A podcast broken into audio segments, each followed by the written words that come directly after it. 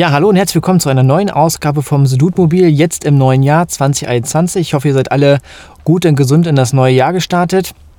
Wir starten jedenfalls heute im Dudmobil mit einer kleinen Sonderausgabe. Wir haben heute einen ganz besonderen Gast. Wir haben gemerkt, ihr habt zwischendurch immer mal wieder Fragen zum Format gehabt und deswegen haben wir uns überlegt, heute mal äh, einen ganz besonderen Gast zu begrüßen und zwar nämlich Falk, den Dude. Hallo, ich grüße dich. Ja, hallo Falk. Ich freue mich, dass ich äh, heute mal dabei sein darf. Ähm, ich habe ja gemerkt, es sind offenbar in den vergangenen Monaten immer mal wieder Fragen aufgetaucht und schön, dass du mich mal eingeladen hast und äh, wir mal gemeinsam ein bisschen quatschen können.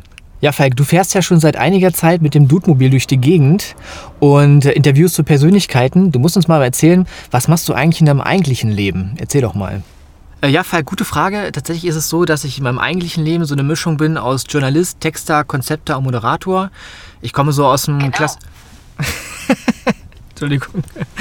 Ähm, ich komme so aus dem klassischen Journalismus und äh, war lange freier Journalist, dann festangestellt zwischendurch bei unterschiedlichen Verlagen. Und meine Leidenschaft ist das Schreiben. Und so ist es eigentlich dazu gekommen, dass sich so unterschiedliche Tätigkeitsfelder aneinandergereiht haben. So das klassische Schreiben für Medien, dann das Schreiben von Kontext Konzepten und eben auch so die PR-Schreibe. Und ähm, zusätzlich ist noch so das Thema Moderation dazu gekommen in den vergangenen Jahren und eben auch so ein bisschen Influencer-Marketing. Das mache ich in meinem eigentlichen Leben und ansonsten tanze ich auf unterschiedlichen Hochzeiten und Baustellen und Themen wie zum Beispiel äh, dem Dude Newsletter und auch dem Dude Mobil. Äh, okay, das klingt ja äh, wirklich interessant, was du so alles machst, aber was du uns mal erzählen musst, wir haben ja jetzt so seit ein paar Wochen und Monaten diese Dude-Mobil-Interviews. Wie ist es zu dem Dude-Mobil gemeinsam mit dem Volvo aus Schmetzer eigentlich gekommen? Ja, das Dude-Mobil. Also ist es so, dass ähm, März vergangenen Jahres kam ja dann irgendwann der erste Lockdown. Und ich habe mich da mit anderen Unternehmern zusammengetan und Freunden. Und wir haben ja diesen Brötchen-Express gestartet, wo wir über mehrere Monate lang jeden Tag die hiesigen Kliniken beliefert haben. Mit Backwaren von Sanders Backstube.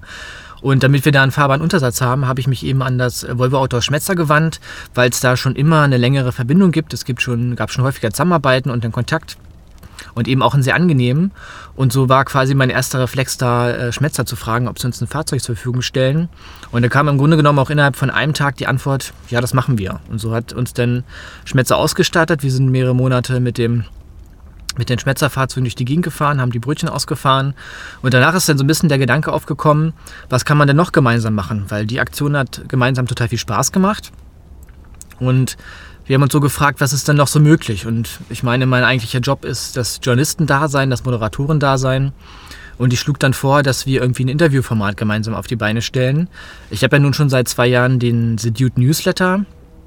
Und so lag es dann nahe, aus diesem, aus diesem Themenfeld irgendwann etwas zu machen. Und so ist dann das The Dude Mobil entstanden, dass wir zum einen Regionsorte anfahren. Gut, das ist gerade während des Lockdowns ein bisschen schwierig, aber wir machen das ja trotzdem punktuell gemeinsam. Und auf der anderen Seite eben interessante Persönlichkeiten aus der Region abholen, mit denen ein bisschen durch die Gegend fahren, die zu einem anderen Termin fahren und so ein bisschen über die Themenwelten sprechen, die sie interessieren. Und das ist so ein bisschen der Hintergrund zum Dudemobil. Klar, jetzt während des Lockdowns überlegen wir, was noch so für andere Formate möglich sind, dass man die Leute vielleicht nicht nur abholt, sondern auch sie vor Ort trifft oder eben auch irgendwo hinfährt und das sich dann ein bisschen genauer anschaut. Und da sind wir eben gemeinsam in so einem Planungsteam am Gucken und Überlegen, was da so alles möglich und denkbar ist. Das Feedback jetzt auf die ersten Ausgaben ist auf jeden Fall super. Wir haben ja nun auch ganz unterschiedliche Akteure abgeholt aus der Wirtschaft, aus dem Kulturbereich und ähm, haben da auf jeden Fall noch so einige auf der Wunschliste und teilweise melden sich auch ähm, Unternehmer und Institutionen, die sagen, hey, wir hatten auch mal ein Thema für das Dudemobil. Das ist natürlich total schön zu sehen und zu hören, dass es da auch ein großes Feedback zu gibt. Ähm, du hast jetzt erklärt, wie es dazu gekommen ist und was ihr dabei so genau macht. Was du uns nach, nach schildern und erklären musst, ist, warum macht ihr das eigentlich? Also warum geht Schmetzer so eine Kooperation ein und macht solche Interviews und so ein Dudemobil? Und warum machst du so ein Dudemobil? Was, was, was hast du so davon und was treibt dich dabei an? Ja, etwas, was, äh, um mal für Schmetzer ein Stück weit zu sprechen, etwas, was das Volvo aus Schmetzer umtreibt, ist natürlich, abgesehen davon, Autos zu verkaufen und mit Autos zu handeln, natürlich auch das Thema, sich in der Region zu engagieren. Das macht Schmetzer auf unterschiedliche Art und Weise. Schmetzer ist Mitglied in unterschiedlichsten Initiativen und Vereinen, wie eben zum Beispiel dem Arbeitgeberverband und setzt sich aber auch für unterschiedliche Projekte und Themen ein. Eben zum Beispiel unkonventionell einfach schnell ein Fahrzeug zur Verfügung zu stellen für so eine, für so eine Klinik-Brötchen-Aktion. Und in diesem Zusammenhang ist es äh, Schmetzer wichtig, auch auf den Social-Media-Kanälen von, von Schmetzer bei Facebook und bei Instagram, auch so ein bisschen dieses Thema Region vorstellen und Region hervorheben. Und das ist wiederum so ein Anknüpfungspunkt, der mir wichtig ist. in meiner journalistischen Arbeit und in meiner, meinem Engagement in unterschiedlichen Vereinen auch so ein bisschen vorzustellen und herauszuheben, was es in der Region eigentlich alles so für Orte und Möglichkeiten und Persönlichkeiten gibt. Denn da tummelt sich total viel. Es gibt viele spannende Akteure, Projekte, Initiativen, Unternehmen. Natürlich Dinge, die man mitunter auch kennt, aber eben auch vieles, was man gar nicht so auf dem Schirm hat. Und das eint uns im Sinne und eint uns im Thema, dass sowohl Schmetzer als auch ich, als Dude, ein Interesse daran haben, das so ein bisschen nach vorne zu heben und vorzustellen. Und da ist The Dude Mobil quasi unsere Plattform, um diese Dinge auch stattfinden zu lassen. Falk, du hast das Thema äh, Corona-Pandemie angesprochen. Wir befinden uns noch mitten im, in der Corona-Pandemie, wird wahrscheinlich auch noch so ein paar Tage so dauern. Im vergangenen Jahr hast du die Zeit ja auch genutzt, um, du hast vom Brötchen-Express gesprochen, um auch so ein paar andere Themen auf die Straße zu bringen. Was sind denn so für Initiativen und Projekte, die so in deinem Umfeld jetzt während der Corona-Zeit noch entstanden sind? Ja, es ist grundsätzlich so, dass mir dieses Thema Mitgestalten und Engagement schon immer wichtig ist, seitdem ich im Braunschweig bin, also seit 15 Jahren ungefähr wirke ich an und in unterschiedlichsten Vereinen und Projekten mit. Und klar war es natürlich so während, der, während des ersten Lockdowns und als alles losging quasi, dass auch mir als Selbstständigen da auch Aufträge und Projekte weggefallen sind, die verschoben wurden, ausgefallen sind.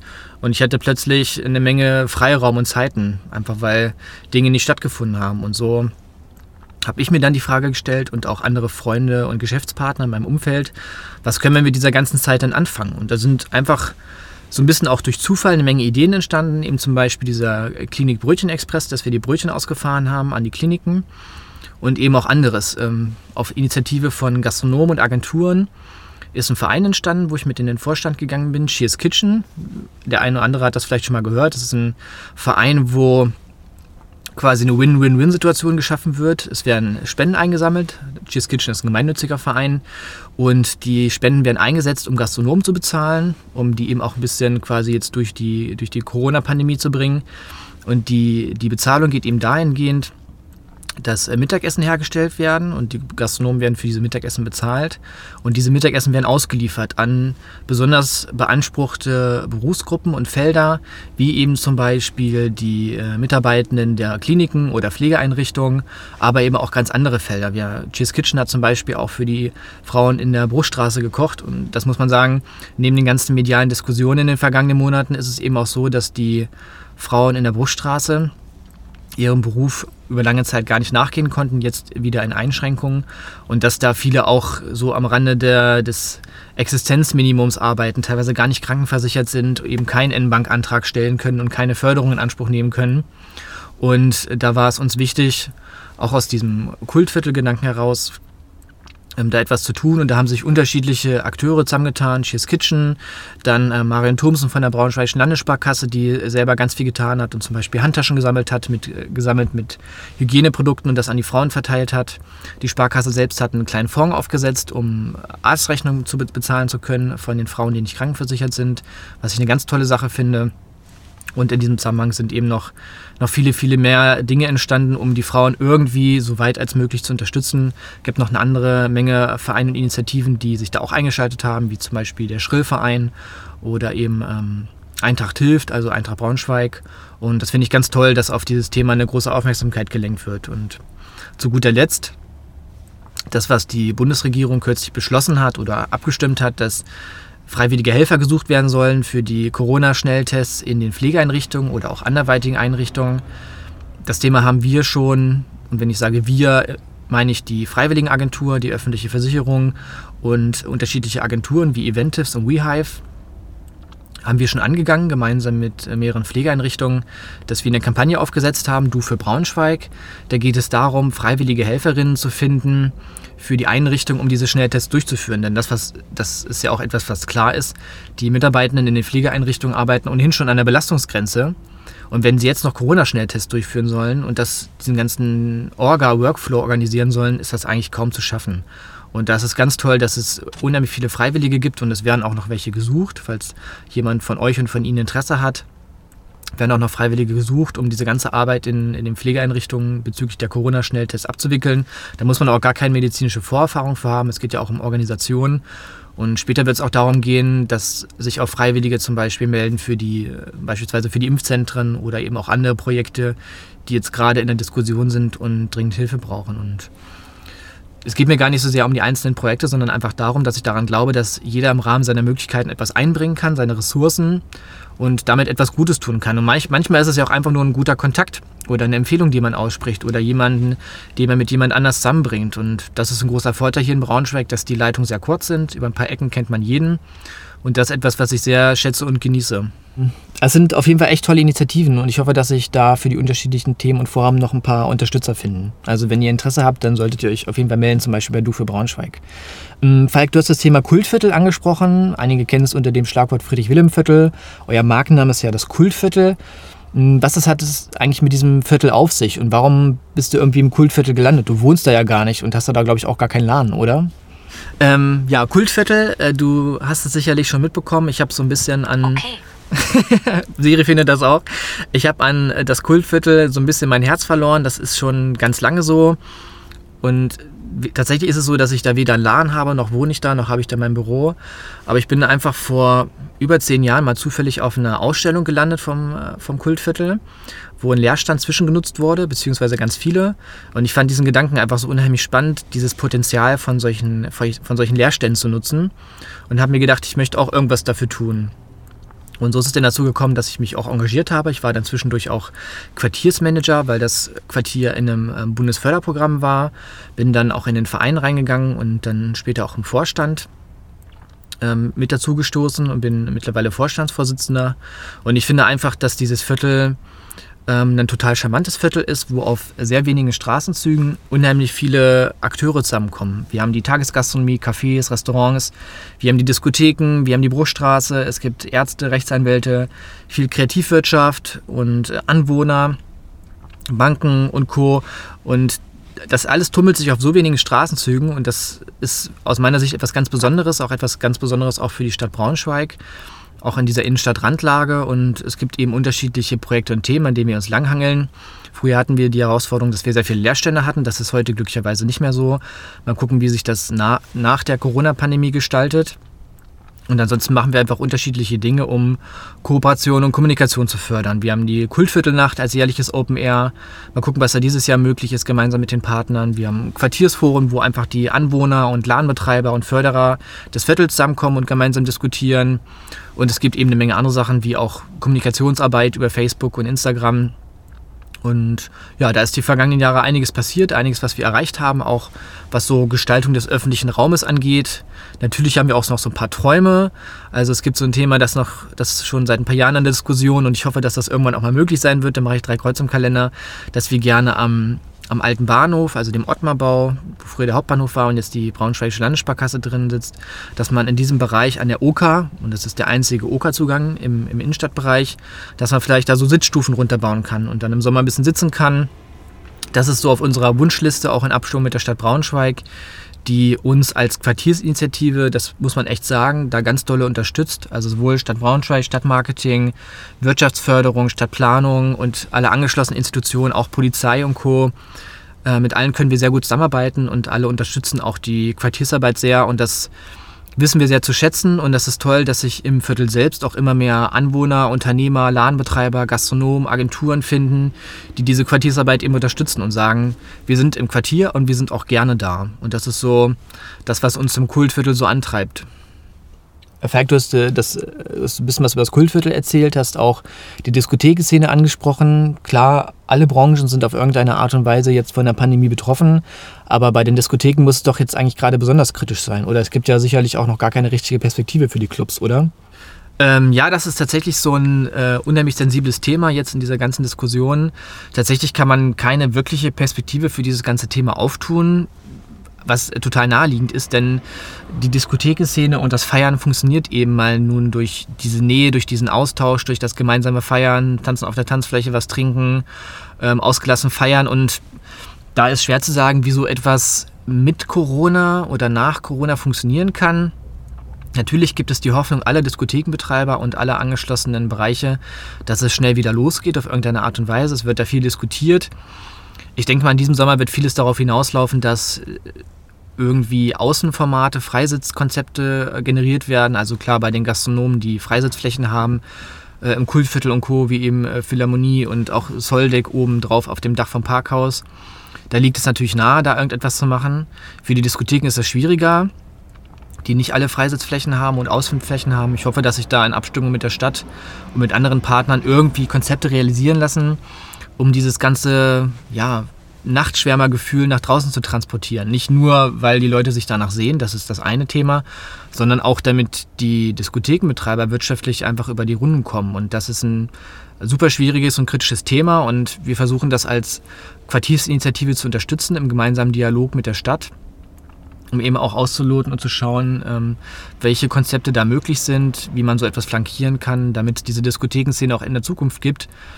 Denn das muss man ja auch festhalten. Es geht da ja nicht, darum, nicht nur darum in Braunschweig, dass da jedes Wochenende tausende Leute durch die Diskotheken schwärmen, sondern das ist auch eine Wirtschaftskraft. Es hat eine touristische Bedeutung auch. Und da muss man sagen, für eine Größe wie die der Stadt Braunschweig haben wir echt da viele Diskotheken auf sehr kleiner Fläche, die, die sich da tummeln mit vielen unterschiedlichen Angeboten. Und ähm, es geht natürlich auch irgendwie um sozialversicherungspflichtige Beschäftigungsverhältnisse, also auch eine Menge, eine Menge ähm, Arbeitskraft, die da drin steckt und eine Menge Jobs eben auch für Studierende und Co. Und denn das ist ja auch klar, wenn sich Leute für eine Uni entscheiden, sicherlich geht es da auch um die Uni und das Studienangebot, aber Hand aufs Herz, da guckt man doch auch immer danach, wie ist so das Kulturangebot der Stadt. Und Kulturangebot einer Stadt heißt eben nicht nur Museen und ähm, Staatstheater, was alles total wichtig ist und auch für mich äh, ein wichtiger Teil einer solch, eines solchen Kulturangebots, sondern eben auch Clubszene. Also junge Leute wollen einfach gerne feiern gehen. Und da müssen wir alle irgendetwas dafür tun, dass das auch in Zukunft erhalten bleibt. Mm, apropos Kiez und Kulturszene, ihr habt ja im vergangenen Jahr einige Sonderformate auf den Weg gebracht. Ihr hattet ja nun irgendwie auch mit der Corona-Pandemie zu kämpfen, was eure Formate betrifft. Kannst du uns da so, eine kleine, so einen kleinen Rückblick geben und vielleicht auch einen Ausblick, was ihr dieses Jahr so vorhabt im, im Kiez und an Veranstaltungen? Ja, natürlich ist es so, wir haben eigentlich so unser, ich nenne es mal so klassisches Setting an Veranstaltungen, die wir so pro Jahr machen, eben zum Beispiel die Quartiersforen, äh, die Kultviertelnacht und ähm, andere Themen. Also ein bisschen abseits, äh, abseits der, der Straße. Und klar, im vergangenen Jahr war auch logisch, dass viele Formate einfach gar nicht möglich sind, die so normalerweise laufen. Und da sind einfach eine Menge Dinge entstanden im vergangenen Jahr, die auch auf dem Engagement unterschiedlicher Akteure beruhen. Also ganz voran ist da zu nennen die Agentur Eventis rund um äh, Baba Kosvari Rat, der Mitglied im Kultviertel ist, sich total viel im Kultviertel engagiert und in so einem gemeinsamen Konglomerat, auch mit äh, unter anderem mit äh, Nikolas Petrek vom Soldeck, haben wir dann so ein bisschen auf Ideen rumgesponnen, oft auch während des Brötchenexpresses, weil wir ja jeden Tag drei, vier Stunden lang äh, gemeinsam im Auto saßen und Brötchen ausgefahren haben. Und da hatten wir so ein paar wirre, skurrile Ideen und beim Paar haben wir gesagt, ja, pff, lass sie mal zu Papier bringen und mal gucken, ob das irgendwie denkbar ist. Und so sind dann eben Formate entstanden wie The Roof is On, das wir am Anfang wöchentlich und später dann monatlich vom Soldeck aus gestreamt haben mit Bands und mit, mit DJ-Sets ermöglicht über die Braunschweigische Landessparkasse. Die haben ja auch dann das Hochhaus noch zusätzlich illuminiert und Illumination war auch dann das Stichwort. Ähm, es sollte dann noch einer draufgesetzt werden und so ist dann, sind dann die Rooftop Games entstanden. Das war eine witzige Zeit, so von irgendwie zwei Wochen im Sommer, wo man auf der Hochhausfassadenfläche, also auf rund 850 Quadratmetern, ähm, bei den Rooftop Games Tetris und Snake spielen konnte. Das war super witzig dankenswerterweise auch ermöglicht durch die Sparkasse. Und ähm, ja, hat uns viel Aufmerksamkeit gebracht, hat eine Menge Spaß gemacht und war in Zeiten der Corona-Pandemie eben eine Möglichkeit, äh, eben Konzepte auf den Weg zu bringen, die sich trotz, trotz Pandemie realisieren lassen. Und es sind noch andere Ideen entstanden und andere Projekte, wie auch die kleinste Tanzfläche Braunschweigs und wahrscheinlich auch mehr oder weniger die einzige, nämlich die Pop-Up-Disco wiederum von der öffentlichen Versicherung Braunschweig, die sich an der Stelle engagiert hat, gemeinsam mit Eventives, wo man eben in so einer Telefonzelle, manche kennen das vielleicht aus Berlin, in der Telefonzelle eben für die Dauer eines Songs feiern konnte. Natürlich im Rahmen der, der Kontaktbeschränkungen und der, die Telefonzelle hatte, hatte auch ein eigenes Hygienekonzept. Und das war eben so ein kleiner Lichtblick, dass man so ein bisschen Nachtschwärmergefühl aussaugen konnte ähm, auf dem Friedrich-Wilhelm-Platz in diese Telefonzelle. Die stand da eben für mehrere Wochenenden. Und ja, das waren einfach so charmante Ideen, die sich mit der Unterstützung, mit dem Engagement unterschiedlichste realisieren lassen konnten. Auch die Kultviertelnacht konnten wir trotzdem machen. Nicht als klassisches Bühnenformat in Open Air, wie man das sonst kennt. Vergangenes Jahr war es eben so, dass wir zwei Themen herausgehoben haben. Auf der einen Seite gab es dieses äh, ja mittlerweile schon mit der Kultviertelnacht verbundene Projection Mapping, dass wir auf die Villa von Amsberg so Videokunst draufgeworfen haben mit dem Künstler, Videokünstler Christo. Äh, aus Braunschweig. Und auf der anderen Seite haben wir, um auch dieses Thema Einzelhandel und lokalen Handel zu bestärken, denn das ist ja nun auch unheimlich wichtig, haben wir eine dezentrale Ausstellung gemacht. Wir haben so rund 70 bis 100 alte Fotografien aus dem Kultviertel, teilweise bis zu 100, 150 Jahre alt. Und die haben wir alle ausgestellt und zwar dezentral auf den Schaufensterflächen im, im, im, im, lokalen Einzelhandel im Kiez. Und die Leute sind durch die Straßen getingelt und das hat unheimlich viel Spaß gemacht. Und die, viele haben sich eben mehr gewünscht, was eben dazu folgte, dass diese Motive auch noch als Postkartenedition rausgebracht wurden. Äh, das zum einen, die kann man im Kultviertel erwerben, wenn dann die Geschäfte wieder offen sind. Und zum anderen äh, kam dann der Wunsch auf, hm, kann man daraus nicht noch irgendwie mehr machen? Und jetzt sind wir gerade dabei, aus diesen Motiven, die es bisher als Postkartenedition gibt, eben auch eine Plakatedition zu machen, die man dann kaufen kann und auf der einen Seite hat man dann irgendwie ein schönes historisches Kultviertelmotiv für zu Hause zum Aufhängen und auf der anderen Seite tut man dem Kultviertel auch gleichzeitig ein bisschen was Gutes für die, für die Stadtteilarbeit. Und das sind so Sachen, die gelaufen sind oder gerade laufen. Und dieses Jahr werden wir uns da sicherlich wieder in ähnlicher Richtung bewegen. Ich bin mir sicher und kann mir gut vorstellen, dass wir dieses Jahr wieder Formate realisieren können, die irgendetwas mit diesem Thema Einzelhandel zu tun haben.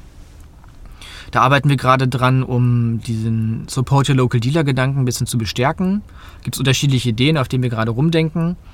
Wenn die Sponsoren das ermöglichen und wenn sich das regulatorisch ermöglichen lässt, gibt es dieses Jahr wieder eine Kultviertelnacht Sonderedition. Vielleicht wieder mit Videokunst, unter Umständen sogar auf mehreren Gebäuden. Und sicherlich auch wieder irgendwie eine dezentrale Ausstellung. Mal gucken, was wir dann ausstellen. Und sonst mal schauen, was möglich ist. So was, was unsere Vereinsarbeit auch ausmacht, ist eben auch dieses Thema Kommunikation und Kooperation. Klassische Quartiersforen werden wahrscheinlich erstmal nicht möglich sein. Vielleicht macht man ja mal was digital. Und ähm, ja, mal schauen, was so denkbar ist, was sich möglich machen lässt. Letztendlich geht auch immer auch nur so viel, wie, wie sich Akteure aus dem Viertel und aus dem Umfeld des Viertels heraus einbringen, auf der einen Seite. Und auf der anderen Seite, wir haben ein überschaubares Jahresbudget als Verein. Und die allermeisten Projekte finanzieren wir eben dadurch und lassen sich überhaupt dadurch erst realisieren, dass Unternehmen wie die öffentliche, wie die Sparkasse, wie Bergmann und andere eben solche Projekte ganz wesentlich unterstützen. Und ähm, ja, mal schauen, was dieses Jahr so möglich ist, was Corona so mit sich bringt und was die Quartiersarbeit dieses Jahr so zulässt. Cool, das klingt auf jeden Fall ganz spannend. Also das, was äh, letztes Jahr gelaufen ist, habe ich auf jeden Fall aufmerksam verfolgt und ähm, waren echt coole Formate und hoffe, dass ihr dieses Jahr so einiges auf den Weg bringen könnt. Neben Kultviertel sitzen wir ja nun gerade im Dude-Mobil. Ähm, Falk, hast du irgendwie so einen kleinen Einblick für uns, was du mit dem Dude dieses, dieses Jahr noch so planst und für die, die den The Dude Newsletter, also ja quasi so die, das Ursprungsprodukt äh, von, deinem, von deinem Handeln rund um den Dude, kannst du den Dude vielleicht nochmal so ein bisschen vorstellen und was du mit dem Dude genau machst und was, was so dahinter steckt? Ja, ähm, der Dude, wo, wie ist es zum Dude gekommen? Ähm, das ist tatsächlich so ein bisschen so ein Zufallsprodukt. Ich habe mir vor drei Jahren oder so mal im Hay Store im, im Kultviertel ein T-Shirt gekauft äh, von äh, so einer französischen Marke. Da steht äh, The Dude drauf. Und irgendwann haben die Leute mich angefangen, immer äh, den Dude zu nennen. Und nun ist es so, dass ich seit 15 Jahren irgendwie in dieser Medienwelt tätig bin. Ich gehe unheimlich gerne auf Veranstaltungen. Gerade ist das nicht so möglich, aber sonst äh, tingle ich viel zu Veranstaltungen, die mich auf irgendeine Art und Weise interessieren. Und so ist es auch so, dass mich häufig auch Freunde, Geschäftspartner, äh, andere Akteure fragen, was geht denn diese Woche, was sind für coole Partys, Upwork-Veranstaltungen, Workshops, was macht das Haus der, der Wissenschaft, wann geht mal wieder was im Marketingclub. Und irgendwann dachte ich mir, okay, ich muss diese ganze Gemengelage rund um Neuigkeiten aus der Region Braunschweig-Wolfsburg, muss ich irgendwann mal ein Format gießen, das ich selber ausgestalten kann, auch unabhängig irgendwie von anderen Trägern. Und so ist quasi der Gedanke entstanden, ich mache daraus ein Newsletter, wo ich in so einem Wochenbriefing, als würde dir Montagmorgen morgen jemand eine Mappe in die Hand reichen mit, das musst du diese Woche wissen, äh, quasi mit so einem Morgenbrief, Wochenbriefing die Leute ein bisschen zu informieren. Und so ist The Dude entstanden. Kannst du dir so vorstellen, dass jeden Montagmorgen geht ein Newsletter raus mit Neuigkeiten aus der Region Braunschweig-Wolfsburg. Das sind Szene-News, das sind Neuigkeiten aus der Gastronomie, Veranstaltungen, Online-Formate, das sind auch mal Film- und Serientipps, Informationen rund um die Vereine und Netzwerke hier aus der Region, also auch irgendwie fachliche Veranstaltungen, Arbeitgeberverband, Wirtschaftsjunioren und Co. Und ja, das ist quasi so der journalistische Concept Store, also eine Auslese an, an, an Themen, die, man, die einen interessieren könnten. Und jeder der Leser pickt sich da so seine Themen raus, stößt auf total großes Interesse Und ich verdiene daran nichts. Es, im, Im Newsletter sind keine Anzeigen. Er kommt jeden Montagmorgen ganz zuverlässig. Ich sitze da immer ein paar Stunden dran und für mich ist das einfach ein Spaßprojekt. Und es ist eben schön zu sehen, dass aus diesem Spaßprojekt auch eben andere Dinge entstehen, wie dieses The Dude Mobil und ähm, auch dieses Jahr ist noch so ein bisschen was geplant, zusätzlich an Formaten, äh, was ich mit dem Dude auf den Weg bringen möchte. Und ich kann jeden, der sich irgendwie für diese Welt rund um Szene, Gastronomie, äh, fachliche Veranstaltungen und sonstige Neuigkeiten aus der Region Braunschweig-Wolfsburg interessiert, nur einladen, äh, den Du zu abonnieren. Ihr könnt den auch jederzeit wieder abbestellen, äh, wenn es nicht euer Ding ist. Mm, auf www.meetthedude.de oder ihr sucht bei Instagram nach Explore the Dude. Und ja, freue mich immer über Feedback und freue mich, dass es so gut ankommt. Und dieses Jahr soll da äh, auf jeden Fall auch noch ein bisschen was passieren mit dem Dude. ähm, ja, Falk, lieber Dude, vielen Dank für die Infos. Damit kommen wir auch so zu, sogar schon zum Schluss des heutigen Interviews. Ich hoffe, es war interessant für euch. Und ähm, ihr dürft auf jeden Fall gespannt sein, was wir in den nächsten Wochen und Monaten mit dem Blutmobil noch so vorhaben. Klar, auch äh, bei uns herrscht die äh, Corona-Pandemie und wir müssen gucken, was so möglich ist. Wir haben auf jeden Fall trotzdem das eine oder andere vor. Vielleicht werden wir auch mal einen Ort besuchen. Und natürlich spielt auch dieses Thema, das Volvo aus Schmetzer baut ja gerade ein neues Autohaus, das unheimlich beeindruckend geworden ist. Das werden wir uns in der nächsten Zeit auf jeden Fall auch noch gemeinsam anschauen und euch dann bei einer Ausgabe mal mitnehmen und euch das mal so ein bisschen vorstellen. Und äh, es gibt auf jeden Fall auch ein paar Akteure und auch Initiativen, die wir in den nächsten Wochen besuchen wollen. Und wenn ihr Ideen habt, wen wir mal abholen sollten oder wo wir mal hinfahren sollten, schreibt es gerne in die Kommentare oder schickt uns auch eine Nachricht. Ihr könnt auch gerne mir als Dude schreiben. Und ja, startet gut und gesund in das neue Jahr. Passt auf euch auf und wir sehen uns bei der nächsten Sedutmobil-Folge. Bis dann.